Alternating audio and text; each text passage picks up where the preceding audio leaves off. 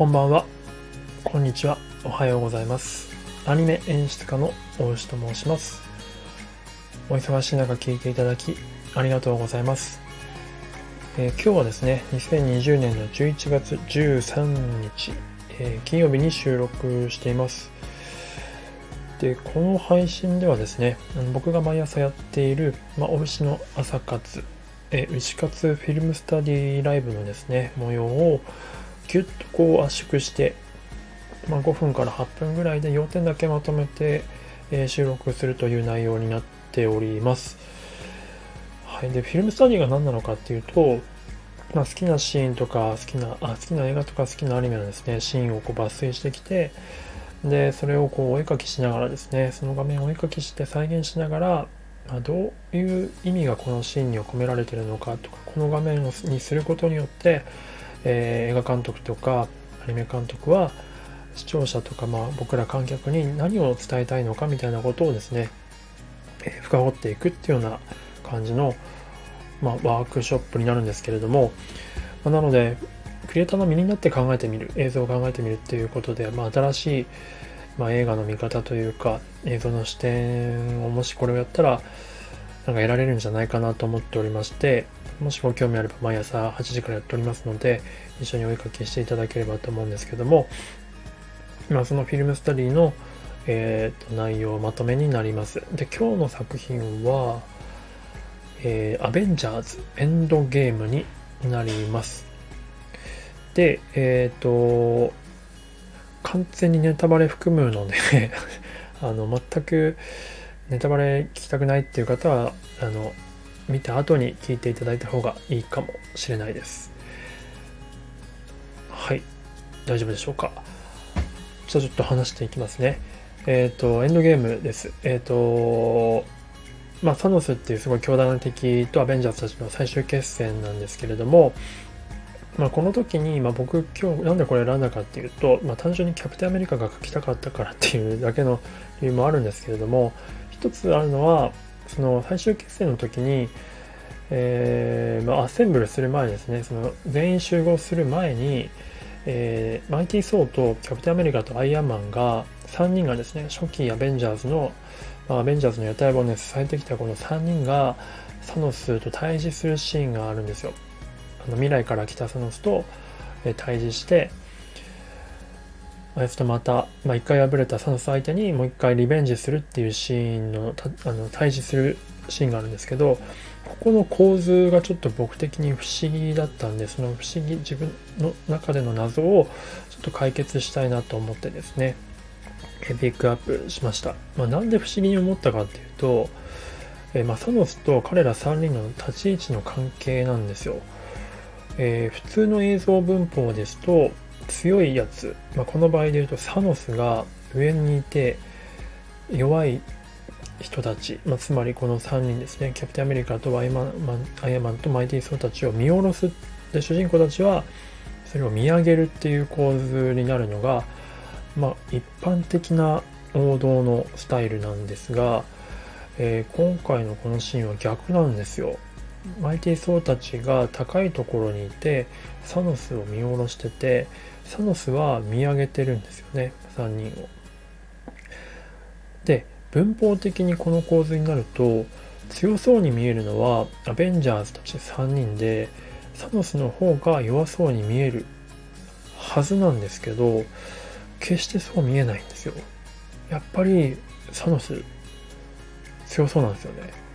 めっちゃ強そうなんです。まあ、それはこれまでこのシリーズ培ってきた、まあ、サノスっていう強大なキャラクターっていうその先入観があるからっていうところもあると思うんですけどなんかそれだけでちょっと自分の中で腑に落ちなくて、まあ、ちょっといろいろと考えてみたんですね。であの、あ、すみません、これ、Google フォトのリンクが、あの、僕の概要欄の方にあるので、もしご興味あれば、それ参考画像があるので、それを見ていただければと思うんですけど、1番、2番、3番というところが、その、向かい合ってる構図の絵なんですが、その後に、その、3人が戦ったシーンの後にですね、4、5、6、7って今、絵を並べてるんですが、えっと、まあ、3人結局敗れるんですよ。ぶっちゃけ。あまあ、知って、あの、ネタバレ全開で言いますと、まあ、マイティ・ソーもアイアンも歯が立たなくて、キャプテンアメリカもただが立たない。でも、キャプテンアメリカがあの力覚醒して、あのムジョルニアっていうですね、あのハンマーをですね、えー、昔ソーが使ってたハンマーを使う、まあ、ソーしか使えないと言われていたハンマーをキャプテンアメリカが持って、で、さらに盾を使ってですね、しかもさらにあの雷雷撃、雷攻撃も使えるようになるんですよ。で、無敵になったキャプテンアメリカが、まあ、最初サノスを圧倒するんですけど、やっぱりサノス強くて負けるんですよ。ボコボコにされるんですね、キャプテンアメリカも。で、結果3人とも敗れて、もう絶望みたいな感じになってしまうんですけど、この時に、やっぱりこう、僕が考えた結論としてはですね、サノスを強く見せすぎ、強そうに見せすぎると、さっきの最初のその3、2番とか3番ぐらいの段階で、もうこのリベンジがその3人のリベンジがもう絶対無理じゃんってなっちゃうのがやっぱり心的に盛り上がらないからなんじゃないかなっていうふうに思ったんですよね。もし仮にサノスが普通にその強者としての立ち位置にいて彼らを見下ろす立場にいたらもう絶対にこの3人のリベンジは叶わないっていうところでドキドキしないハラハラしないこの3人なら勝てるんじゃないかっていう感じにならないぐらいサノスが強くなってしまうのでそのバランスを測るために多分そうしたんじゃないかなっていう風な感じに思ったんですよ。ね、なので彼らが3人が上にいることによって彼らも対等に戦えるっていうような感じもしかしたら勝てるんじゃないかと思えるでかつそのキャプテンアメリカがパワーアップした時によってあこれもしかしたらいけるかもって思えるんですよねこのキャプテンアメリカだったらあのサノスにも勝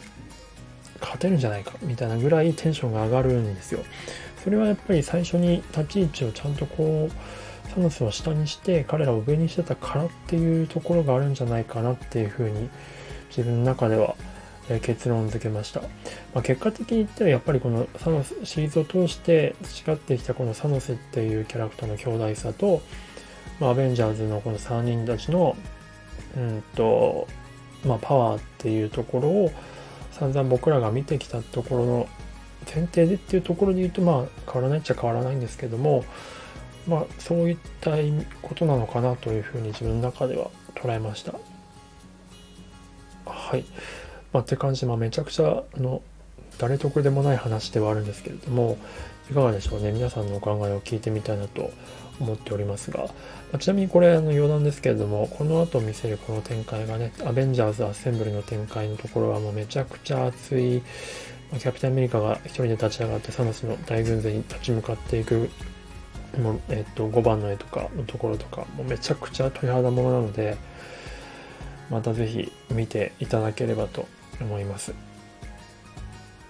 はい、えー、今日はこんな感じでございました。最後まで聞いていただいてありがとうございました。もしご興味あれば、毎朝8時にやっておりますので、えー、来ていただければと思います。あとはなんかこんな作品のこんなシーンやってほしいみたいなリクエストあればお待ちしております。ではでは、今日はこの辺で失礼したいと思います。ではまた。